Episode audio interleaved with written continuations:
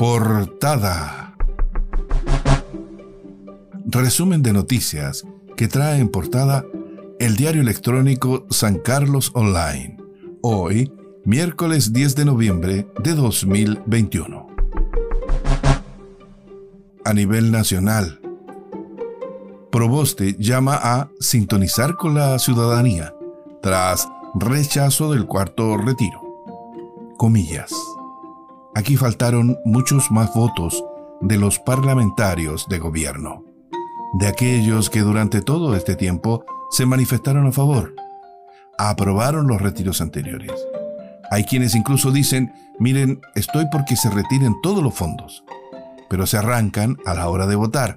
Cierre de comillas, cuestionó la senadora Proboste. Noticias del ámbito local. Piden que se ilumine el lugar usado como paradero de buses. También resurge necesidad de un terminal de buses interregional. Junto con pedir iluminar el sector La Virgen, que hoy es usado como paradero de buses, el concejal Pedro Méndez pidió en el Consejo Municipal de este lunes que el municipio aborde la falta de un terminal de buses que hoy tiene a los sancarlinos y visitantes tomando los buses a orillas de la Ruta 5. Estudio territorial sobre bienestar incluye a San Carlos.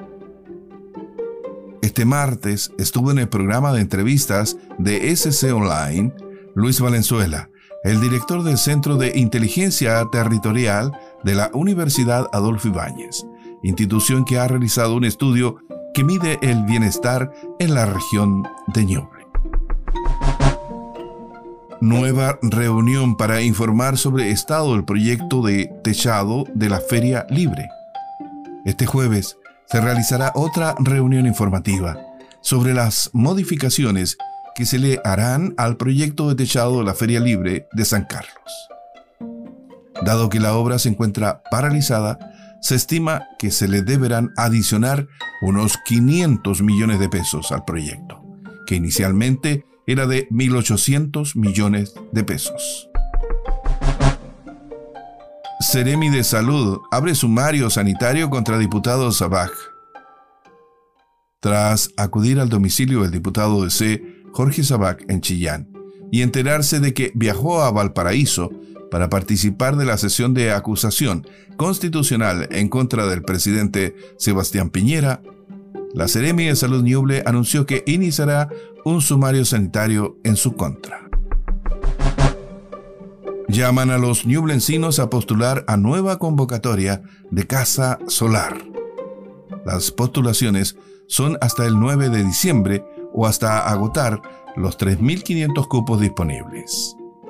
Esta iniciativa del Ministerio de Energía ejecutada por la Agencia de Sostenibilidad Energética, consiste en compra agregada y confinamiento estatal para acceder a sistemas fotovoltaicos que ayudarán a los vecinos y vecinas a disminuir el gasto mensual en su cuenta de electricidad. Portada. Fin a este resumen de noticias que trae en portada el diario electrónico San Carlos Online.